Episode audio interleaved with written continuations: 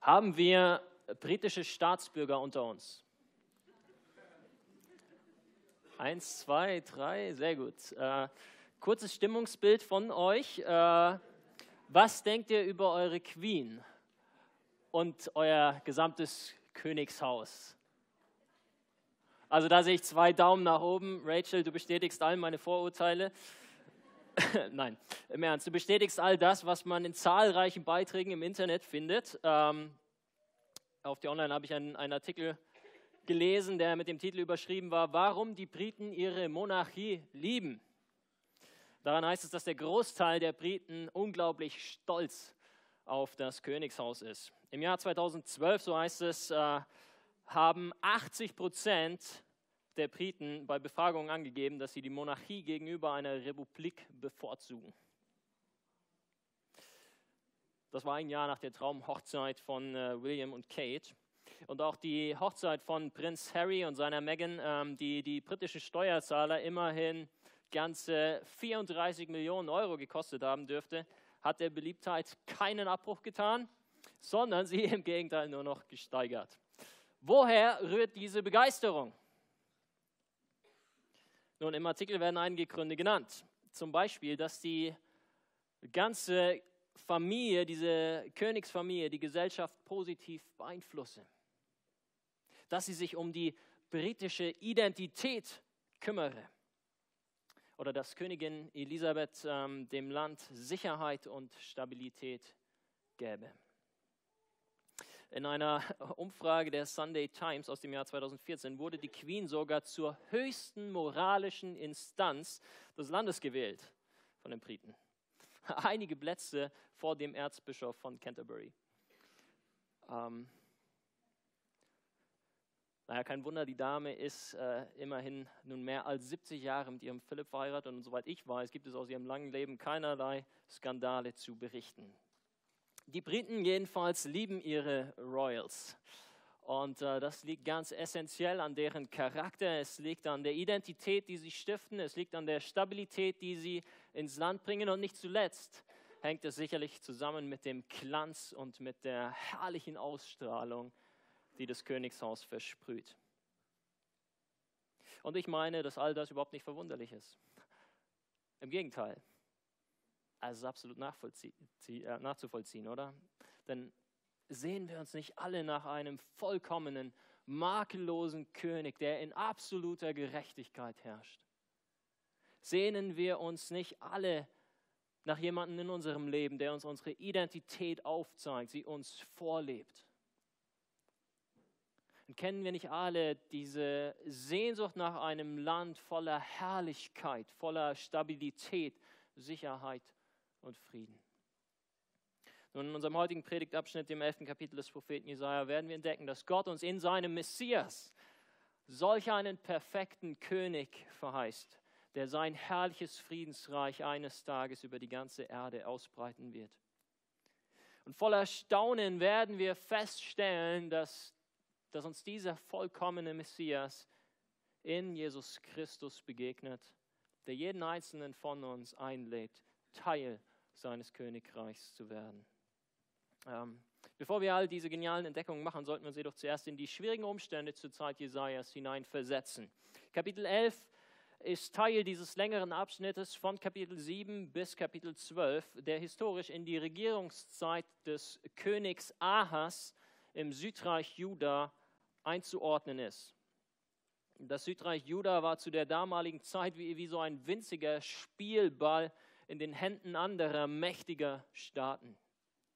Es war ständig in der Bedrohung von anderen Königreichen eingenommen und verschluckt zu werden. Pat hat uns vor einigen Wochen mit hineingenommen äh, in den sogenannten syrisch-ephraimitischen Krieg. Wir finden äh, die Geschichte in Kapitel 7 von Jesaja. Damals verbündeten sich Pekach, der König des Nordreichs Israel, ähm, und, und Rezin, der König von Syrien, gegen Juda, gegen dieses Südreich. Sie wollten Jerusalem erobern. Sie, sie wollten König Ahas gewaltsam absetzen und einen anderen König einsetzen, der sie in ihrem Krieg gegen Assyrien, dieser immer stärker werdenden Großmacht aus dem fernen Nordosten, unterstützen würde. Und die Frage, mit der Ahas konfrontiert wurde damals von Jesaja, war: Ahas, wem vertraust du? Worauf setzt du deine Hoffnung? Die Aufforderung des Propheten war klar. Fürchte nicht diese qualmenden Stummel von Brandscheiten. Fürchte vielmehr den Herrn. Denn Gott selbst ist mit uns. Du kannst es sehen an diesem Zeichen des Immanuel, diesem Baby geboren von einer Jungfrau.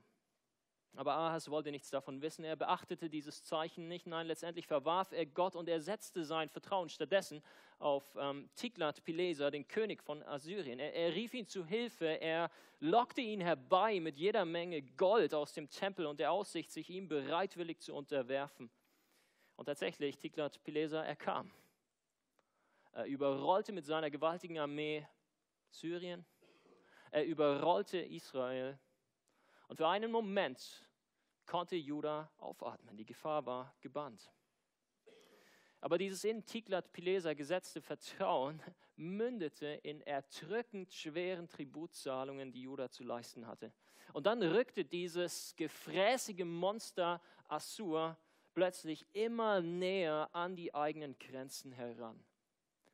Es drohte Jerusalem einfach so zu verschlucken. Jonathan hat uns letzte Woche anhand von Kapitel 10 die, diese Kehrtwende in der Geschichte Israels aufgezeigt. Der einzige Helfer war zum schrecklichen Feind mutiert. Und plötzlich waren die von Jesaja gestellten Fragen wieder brandaktuell. Worauf setzt du deine Hoffnung, Volk Gottes? Wohin wendest du dich in all deiner Verzweiflung? Von wem erwartest du Sicherheit, Stabilität und Frieden? Eins war klar, König Ahas war nicht derjenige, auf den das Volk seine Hoffnung setzen sollte. Ähm, dieser Feigling hätte wahrscheinlich seine eigene Großmutter verraten, wenn er dafür mit dem Leben davon gekommen wäre. Jesaja zeigt seinen Volksgenossen und, und er zeigt uns allen am Ende von Kapitel stattdessen, auf wen wir blicken sollen. Auf den allmächtigen Gott, der dieses so furchteinflößend aussehende Assyrien in Wahrheit wie eine Marionette an den Fäden hält. Gott hat die Geschichte unter Kontrolle. Das ist die Botschaft Jesajas. Ja, er gebrauchte Assyrien als Zuchtroute, aber eines Tages wird er auch diese so stolze und, und, und sich überhebende Nation richten. Und er wird den Überrest seines Volkes befreien. Er wird Erlösung schaffen. Und schaut euch ganz kurz mit mir die Verse 33 bis 34 aus Kapitel 10 an. Ähm, das sind die letzten beiden Verse vor unserem heutigen Predigttext. Jesaja 10, Verse 33 bis 34. Da heißt es, aber siehe, der Herr, der Herr Zebaoth, wird die Äste mit Macht abhauen und was hoch aufgerichtet steht, niederschlagen. Dass die Hohen erniedrigt werden und der dichte Wald wird mit dem Eisen umgehauen werden und der Libanon wird fallen durch einen Mächtigen. Assyrien wird hier beschrieben wie ein mächtiger Wald. Äh, stell dir vielleicht diesen Fangorn-Wald aus Herr der Ringe vor mit Baumbart und all diesen anderen uralten Ents. Äh, ein gigantischer Wald, vor dem sogar Gimli Angst hat. Er scheint unüberwindbar, er, er scheint uneinnehmbar. Aber dann stell dir vor, wie, wie, wie plötzlich eine riesige, überdimensionale Axt wie von Geisterhand bewegt, durch diesen Wald saust und ein Baum nach dem anderen umhaut. Und am Ende gibt es nur noch Tausende von Stümpfen, soweit das Auge reicht. Abgehauene, tote Bäume. Das ist das prophezeite Gericht Gottes über Assyrien. Und das ist das Spiel, das wir vor Augen haben müssen, wenn wir jetzt zum 11. Kapitel und den Versen 1 bis 5 kommen, in denen der Messias beschrieben wird. Das ist der erste Punkt dieser Predigt, der Messias. Also ihr habt dieses Meer an Baumstümpfen, diesen toten Wald ohne jegliches Leben vor Augen, oder? Gut, dann schaut euch jetzt mit mir Vers 1 an. Und es wird eine Reis hervorgehen aus dem Stamm Isais und ein Zweig aus seiner Wurzel Frucht bringen. Was Jesaja mit diesem Vers zum Ausdruck bringt, ist folgendes. Liebes Volk Gottes, kommt her.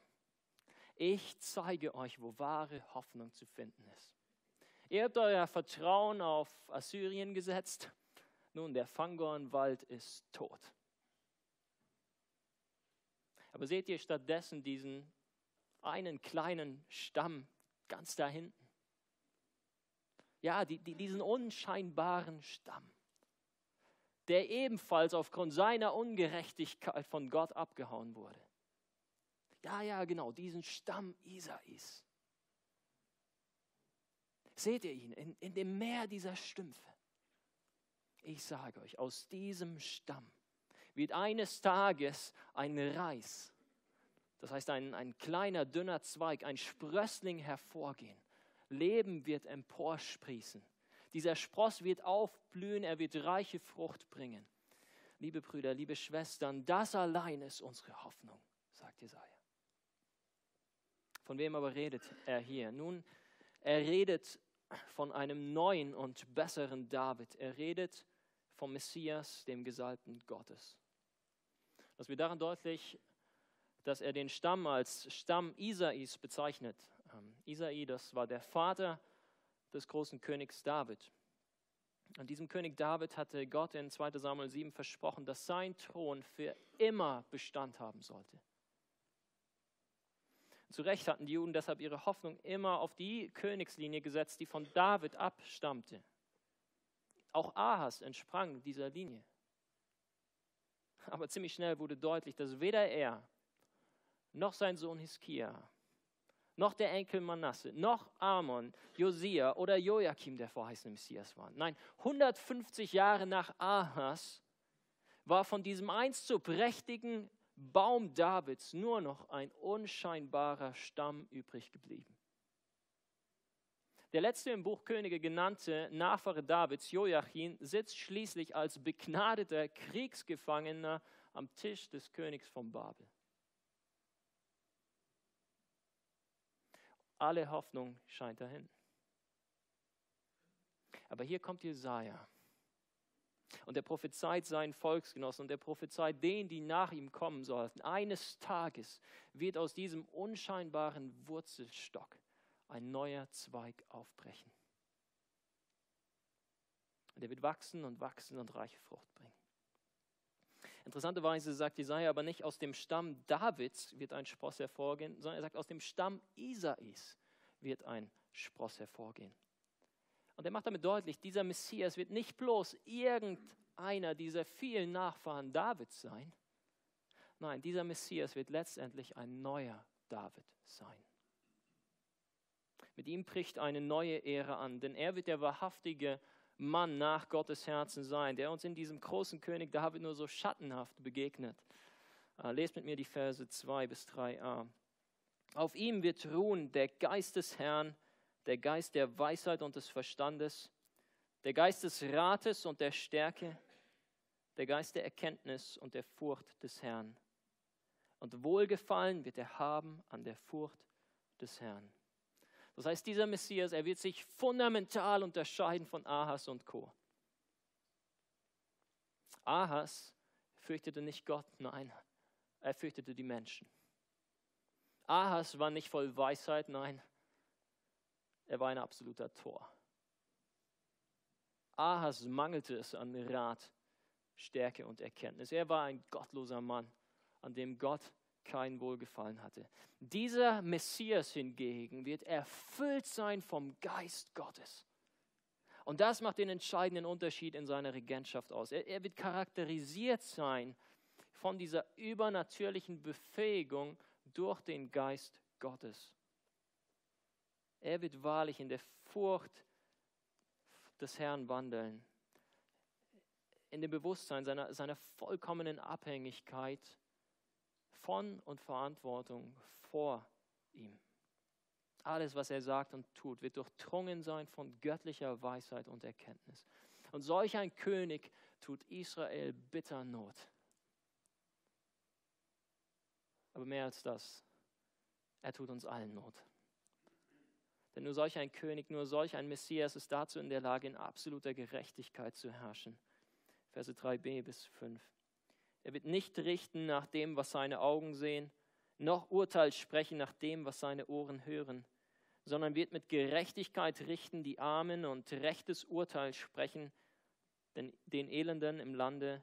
Und er wird mit dem Stabe seines Mundes den Gewalttätigen schlagen und mit dem Odem seiner Lippen den Gottlosen töten.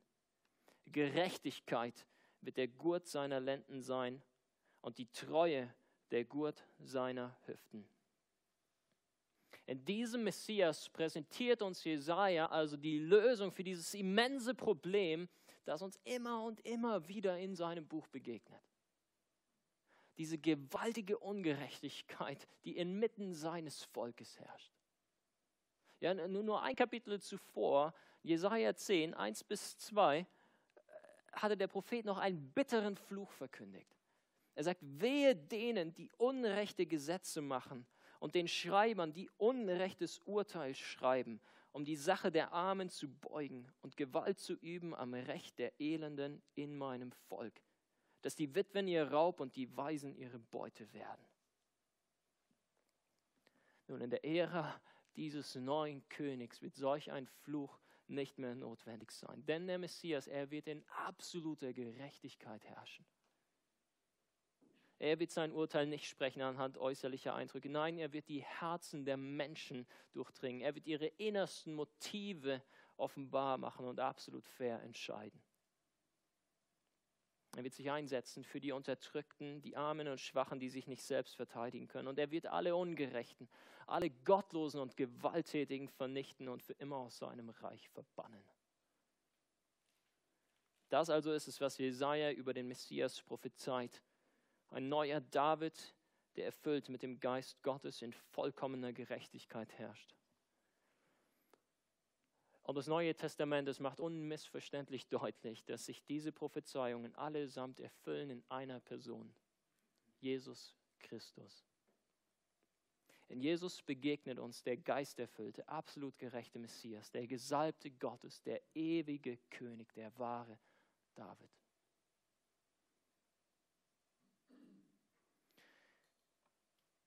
Und mein Freund, wenn du hier sitzt und Zweifel haben solltest an dieser Aussage, vielleicht Zweifel haben solltest an der Glaubwürdigkeit der Bibel insgemein, dann möchte ich dich ermutigen, den Propheten Jesaja zu studieren und seine Aussagen, seine, seine Vorhersagen zu vergleichen mit dem, wie uns Jesus Christus in den Evangelien präsentiert wird.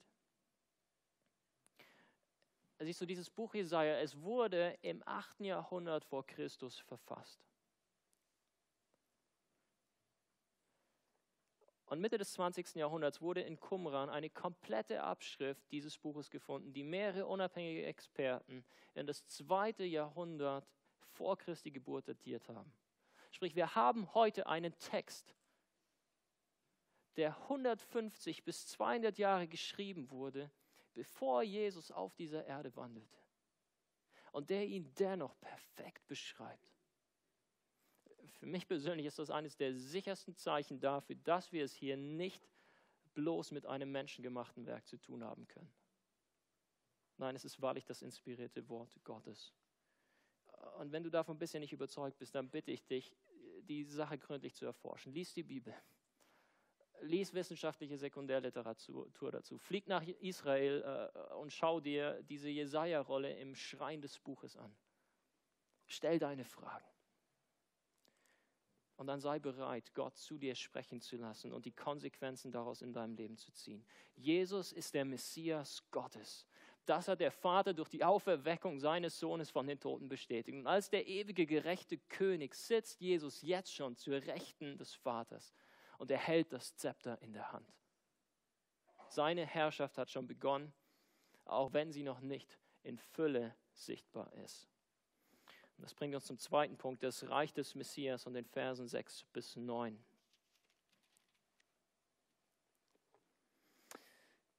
Da werden die Wölfe bei den Lämmern wohnen und die Panther bei den Böcken lagern. Ein kleiner Knabe wird Kälber und junge Löwen und Mastvieh miteinander treiben. Kühe und Bären werden zusammen weiden, dass ihre Jungen beieinander liegen, und Löwen werden Stroh fressen wie die Rinder. Dein Säugling wird spielen am Loch der Otter und ein entwöhntes Kind wird seine Hand stecken in die Höhle der Natter. Man wird nirgends Sünde tun noch freveln auf meinem ganzen heiligen Berge, denn das Land wird voll Erkenntnis des Herrn sein, wie Wasser das Meer bedeckt. In diesem Abschnitt äh, wird nun beschrieben, wie dieses Königreich Jesu Christi aussieht. Das ist ein paradiesisches Reich voller Frieden und ohne jegliche Sünde. Jesaja benutzt einmal mehr wunderschöne Bilder, um es uns in all seiner Herrlichkeit vor Augen zu malen. Der Friede in diesem Reich, sagt er, ist so gewaltig, so umfassend, dass sogar Wölfe direkt neben Lämmern weiden können. Dass kleine Jungen als Viehhirten Löwen und Kühe auf eine gemeinsame Weide treiben werden. Ja, dass ein, ein, ein Säugling unbedarft vor der Höhle einer Giftschlange spielen kann, ohne dass ihn die Mutter vor Entsetzen wegreißen muss. In anderen Worten, Jesaja macht deutlich, dass dieses Reich ein neuer Garten Eden ist. Der perfekte Zustand des Paradieses vor dem Sündenfall wird wiederhergestellt sein. Den schrecklichen Flüchen, von denen wir in Genesis 3 lesen, wird endlich, endlich ein Ende bereitet sein.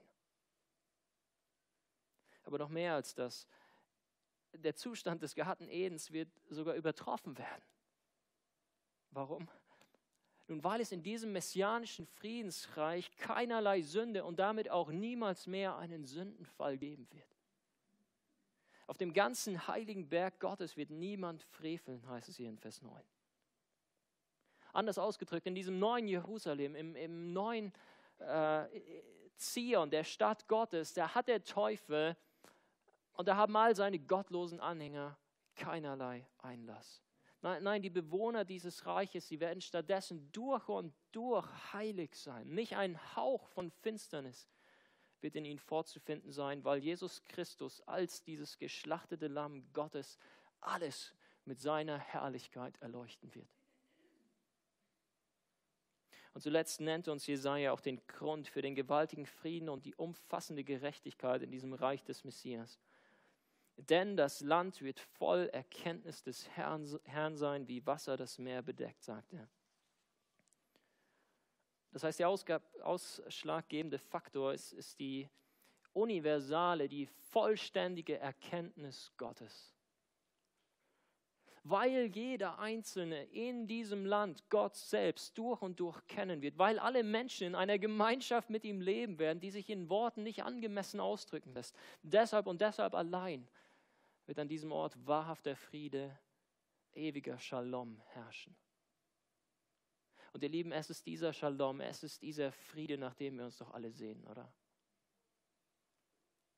Die ganze Schöpfung seufzt mit uns, schreibt Paulus in Römer 8. Sie ächzt unter der Last der Vergänglichkeit. Die Tiere, die Pflanzen, sie hoffen auf Erlösung. Und wir, die wir den Geist als Erstlingsgabe bekommen haben, wir seufzen mit ihnen. Wir sind zwar gerettet, doch auf Hoffnung, schreibt der Apostel. Krieg, Krankheit, Katastrophen sind kein natürlicher Bestandteil dieser Welt. Das wussten die Menschen zur Zeit Jesajas genauso gut, wie wir es heute wissen. Damals waren es die Assyrer, die den Kindern schlaflose Nächte bereitet haben. Heute ist es der Klimawandel. Und wir blicken der Zukunft genauso hilflos entgegen wie das Volk Israel zur Zeit von König Ahas. Freunde, unsere Hoffnung liegt nicht in uns selbst begründet.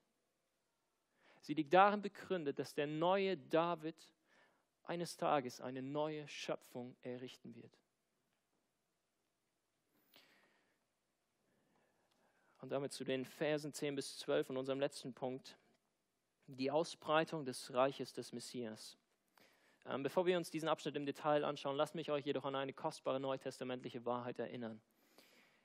Mit dem Kommen Christi ist das messianische Reich in dieser Welt schon angebrochen. Jesus selbst sagt in Lukas 17, 21, siehe, das Reich Gottes ist mitten unter euch. Zugleich machen er und die Apostel allerdings immer und immer wieder deutlich, dieses Reich es ist noch nicht vollendet. Es ist vielmehr wie, wie, wie ein kleines Senfkorn, das Stück für Stück aufgeht und immer größer wird, bis es eines Tages ein großer Baum ist, in dessen Schatten die Vögel des Himmels wohnen können. Wie aber wächst dieses Reich des Messias? Wie, wie, wie breitet es sich, äh, sich aus? Auch darauf gibt uns das Neue Testament eine klare Antwort ähm, und wir finden sie schon hier in Jesaja 11 angedeutet. Es breitet sich aus dadurch, dass Menschen aus allen Nationen dem Volk Gottes hinzugefügt werden. Dadurch, dass Menschen aus allen Ecken und Enden dieser Welt Zuflucht finden in der himmlischen Stadt Jerusalem. Dadurch, dass Menschen mit jeglichen soziokulturellen Hintergründen aus der Sklaverei des Satans befreit und in das Reich des Sohnes Gottes versetzt werden. Wir können es auch anders formulieren.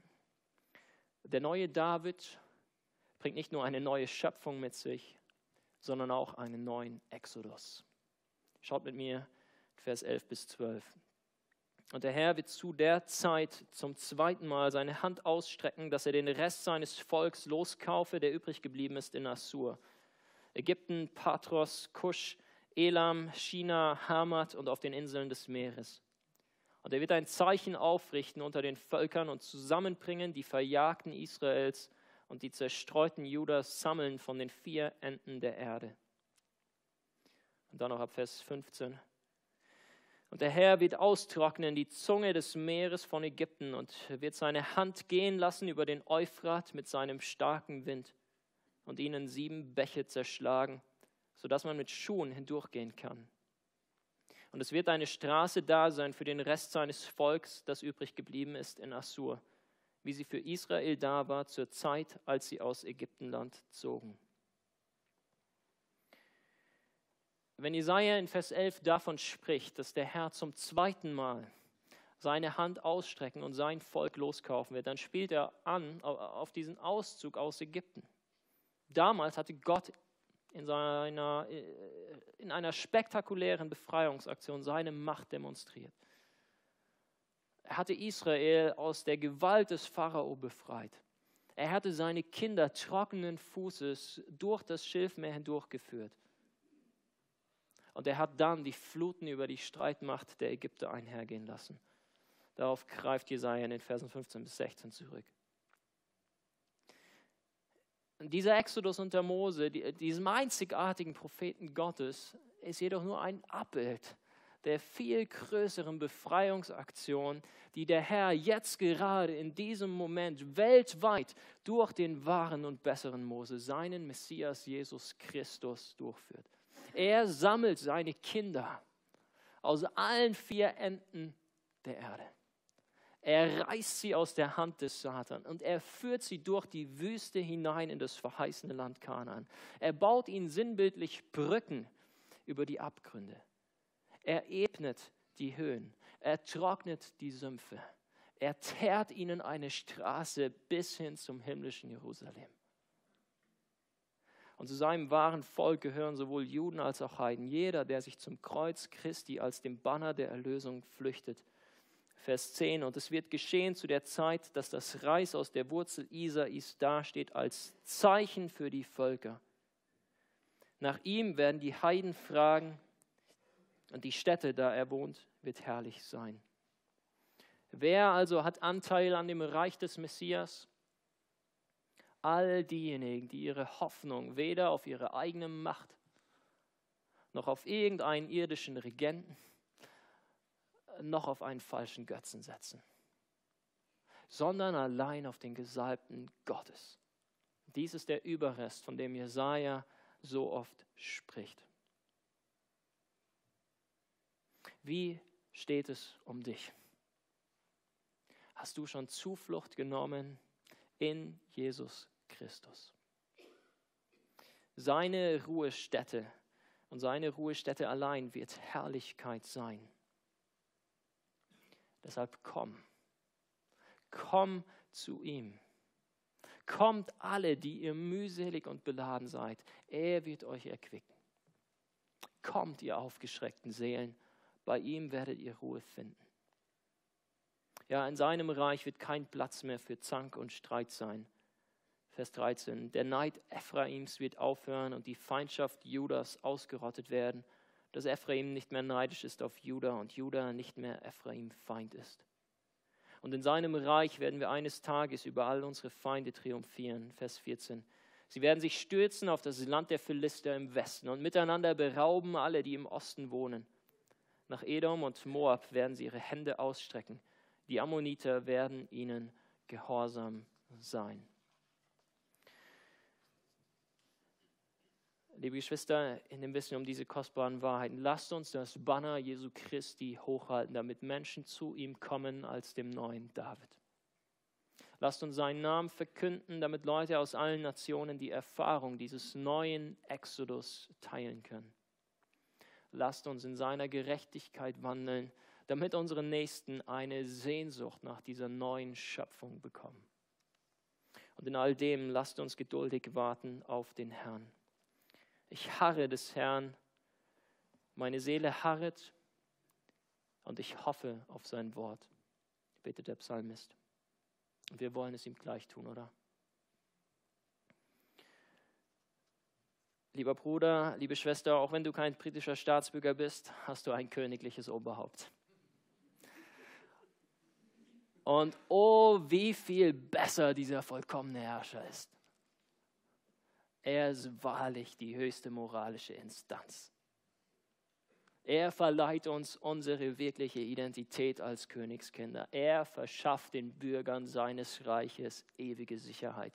Und sein herrlicher Glanz, seine Majestät werden auch dann noch strahlen, wenn Queen Elizabeth längst in ihrem Grab ruht. Der neue und wahre David hat uns sein Wort gegeben. Sein Reich wird eines Tages in Fülle kommen. Das war die Hoffnung, die Jesaja in den finsteren Tagen des Königs Ahas verkündigte. Und es ist die gleiche Hoffnung, die er uns in den finsteren Tagen unserer Zeit zuspricht. Deshalb lasst uns auf diese Botschaft achten, als auf ein Licht, das da scheint an einem dunklen Ort, bis der Tag anbreche und der Morgenstern aufgehe. Ich möchte mit uns beten. Herr Jesus Christus, unser Gott und König, wir beugen uns vor dir als dem verheißenen Messias, dem Gesalbten Gottes, dem allmächtigen Herrscher dieser Welt. Wir können nur dankbar staunen über die Erlösung, die du uns zuteil hast werden lassen. Welch eine Gnade, dass wir sündige, ungerechte Kreaturen Zuflucht finden durften unter dem Schatten deines Kreuzes. Dort hast du uns mit deinem eigenen Blut losgekauft aus der Sklaverei des Teufels, indem du selbst den Exodus, den Tod auf dich genommen hast. Du bist jedoch nicht im Grab geblieben. Nein, am dritten Tag bist du auferstanden als Erstling der Entschlafenen. Und deshalb dürfen auch wir Anteil an dieser neuen Schöpfung haben. Ja, in dir sind wir heute schon neue Kreaturen. Herr Jesus, wir sehnen uns nach dem Tag, an dem wir das neue Jerusalem betreten dürfen, in welchem du als neuer David in Ewigkeit regieren wirst. Stärke uns am inneren Menschen, dass wir geduldig auf dich warten. Belebe unseren Geist, dass wir freudig nach deiner Gerechtigkeit trachten. Und öffne unsere Münder, dass wir freimütig äh, deine Herrlichkeit verkünden. Amen.